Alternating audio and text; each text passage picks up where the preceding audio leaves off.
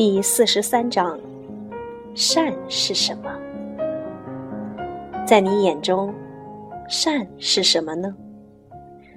日耳曼人认为，善就是勇敢；雅典人认为，善就是一切美好的事物；斯多格主义者认为，善就是尽职尽责、平静地忍受苦难；伊壁鸠鲁主义者认为，善就是正确的快乐；殉道者认为，善就是为了耶稣而遭受苦难，甚至牺牲。自从殉道之风兴起之后，一些基督徒想要表现得更加善良，就到那些荒芜偏僻的地方独居，远离尘世喧嚣。他们认为这样就可以用全部的精力祈祷，以及思考神的旨意，这才是真正的善。这些人中最特别的是圣西蒙斯泰莱特。他为了远离人群，就给自己建了一根柱子。这根柱子高达十五米，在柱子的顶端有一座木头房子，人只能坐在里面，不能躺下。圣西蒙在这座房子里生活了许多年，无论白天黑夜、春夏秋冬，无论烈日当空还是大雨倾盆，他都坐在小木屋里。他吃的食物也是靠朋友们搭着梯子送上去。他觉得这是一种最神圣的生活，高高在上，远离所有人。后来，有一部分想过神圣生活的男人和女人聚集在一起，他们修建了共同的家园，不再像以前那样过着与世隔绝的生活。在这些人当中，男人被称为修道士。女人被称为修女，他们居住的房子被称为修道院。在修道院中，修道院院长是修道士的领袖，他像父亲管教孩子一样管理着修道院中所有的修道士和修女。公元五百年左右，有一个名叫本尼迪克特的意大利修道士，他认为一个人必须努力工作，才能过上神圣的生活。他还认为，修道士不能私自拥有钱财，因为耶稣曾在圣经里说过：“你如果想成为完人，就变卖你的所有，把得到的分给穷人。”本尼迪克特组织了一个修会，基督徒只要赞同他的观点，就必须遵守他所制定的三条规则：第一，必须遵守约定，不得拥有自己的财物。第二，不许结婚；第三，服从修道院院长。这个修会就是本笃修道会。这三条规则在现在看来，几乎没有人能够遵守一生。但是，本笃修道会在欧洲的每个国家都拥有忠实的追随者。一般来说，修道士和修女住的小屋都像简陋的牢房一样。他们用餐的地方是修道会的食堂，时间一到，他们就一起围坐在桌子旁边，吃一顿简单的粗茶淡饭。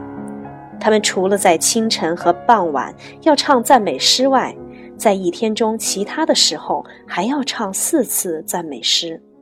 有时候，他们甚至会在半夜醒来时唱诗祈祷。他们的主要工作就是唱诗。但这并不是他们唯一的工作，他们还要做很多其他的事情，比如擦地板、在花园挖土等等。在修道院里，所有人不分贵贱，平等互爱。有的修道院故意建在潮湿和贫瘠的土地之上，之所以这样做，是因为人们认为修道士就应该住在那样的地方，但是修道士不会介意。他们马上行动起来，排干湿地的水，在不毛之地上精耕细作，使荒地重新披上绿装。然后，他们种上供自己食用的蔬菜和饲养马、牛、羊所需的草料。总之，修道院里日常生活所需要的东西，都是靠修道士和修女生产和制作的。此外，修道士和修女并不只是做粗活，他们也会做一些细活。因为当时还没发明活字印刷术，所以欧洲人都是用手抄写书籍。那些会读书写字的修道士和修女，就给别人抄写拉丁文和希腊文的古书。有时候，为了提高工作效率，会有一个修道士将需要抄写的书慢慢读出来，周围的修道士和修女一边听一边抄写，这样就可以一次抄好几本书。那时候的书不是用纸做成的。而是用小牛皮或羊皮做成的牛皮纸或羊皮纸，它们要比现在的纸结实耐用得多。修道士抄写的这些古书被称为手稿，意思就是手抄本。现在这些手抄本大都珍藏在博物馆和图书馆里，有的手稿制作得精美无比，有心形手绘的图案，还有用花朵。藤蔓、小鸟等图案为首字母和边框，加上点缀，这些图案都有非常艳丽的颜色，红色、金色、蓝色等等。幸好有这些修道士和修女的手抄本，否则很多古书可能就此失传了，我们就再也看不到了。修道士还有写日记的习惯。他们日复一日、年复一年地记录下生活中发生的大事小事，从不间断。我们通常把这些古老的日记叫做编年记。阅读这些日记，就可以了解那个时代的历史，因为那时还没有报纸。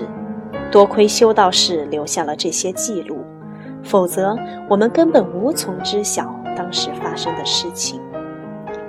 那时候的修道士都接受过良好的教育，他们无私地把自己知道的一切都交给其他人。旅行者还可以把修道院当作临时旅馆，如果有人去修道院借宿的话，修道士一定会收留他，并给他提供食物，但是并不在乎他是否会付钱。修道士和修女还经常为穷人。以及任何需要帮助的人提供帮助。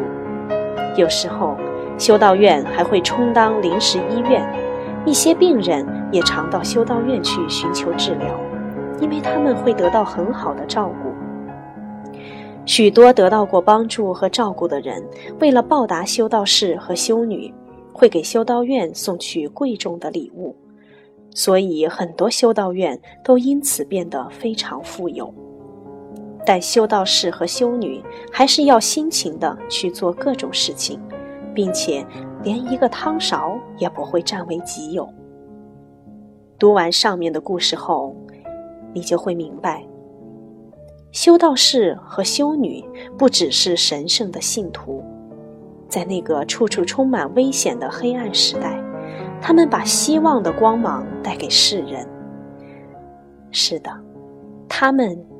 也许就是光芒的本身。